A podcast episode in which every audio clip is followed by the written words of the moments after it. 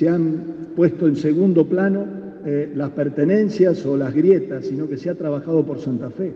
Tampoco eso consiguió conmover, tampoco eso consiguió a las otras fuerzas políticas integrantes ponerlo en su debido lugar.